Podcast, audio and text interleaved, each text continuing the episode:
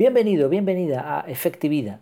Aquí hablamos de efectividad al máximo, al 100%, sin olvidar, por supuesto, las cosas importantes de la vida. Y una de estas cosas es pararse de vez en cuando a reflexionar. Hoy vamos a ver una reflexión titulada Dueño de tus palabras. Y esto viene un poco a colación de una frase de William Shakespeare. William Shakespeare, eso, eso es, mejor dicho, es mejor ser rey de tus silencios que esclavo de tus palabras.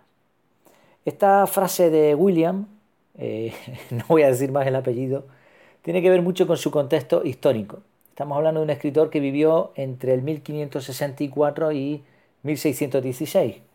Y llama la atención que sea él precisamente el autor de esta frase. ¿Por qué? Pues por estadística. Cuantas más palabras pronuncies, más posibilidades tienes de equivocarte. Hay un proverbio bíblico que dice, en la abundancia de palabras no deja de haber transgresión, pero el que tiene refrenados sus labios está actuando discretamente. Y William fue un escritor prolífico donde los haya, sobre todo teniendo en cuenta su corta carrera. Así que si alguien tenía posibilidades de equivocarse, era precisamente él. Sin embargo, su frase no va por ahí. No se puede escribir un silencio. Nuestro amigo se refería al habla, no al escrito. Cuando hablamos, todo puede ser usado en nuestra contra.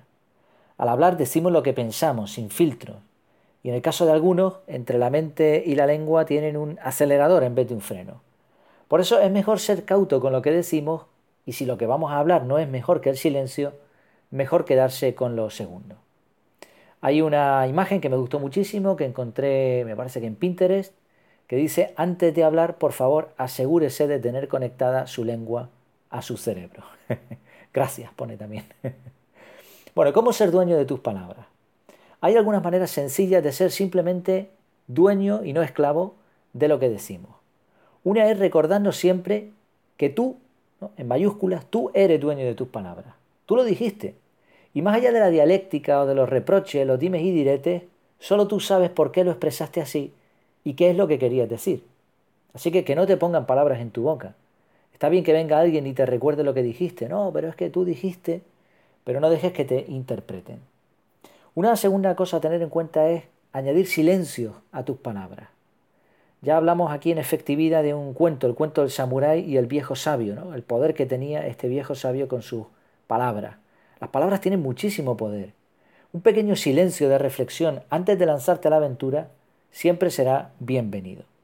Y la tercera cosa, escribir las palabras. En la época de William esto era más complicado, era cuestión de tinta y papel, pero hoy puedes escribir y borrar y hasta escribir, publicar y corregir. Escribir nos ayuda a expresar nuestros sentimientos más profundos, a dar color a nuestras palabras. Y al escribir, además, filtramos nuestros pensamientos. Atrás pasaron los tiempos de reyes y esclavos, o por lo menos eso queremos creer. En la frase de William, y gracias a la libertad de expresión, podemos cambiar algunos términos y simplemente ser dueños de nuestras palabras. Yo por lo menos con eso me conformo. Espero que te haya gustado esta pequeña reflexión. Recuerda que en efectividad tienes esta entrada amenizada, añadida con imágenes, vídeos, GIFs, de todo un poco. También tienes artículos más extensos, centrados directamente en mejorar la efectividad, técnicas de productividad y todas estas cosas. Échale un ojo a ver qué te parece. Me despido, que lo pases muy bien.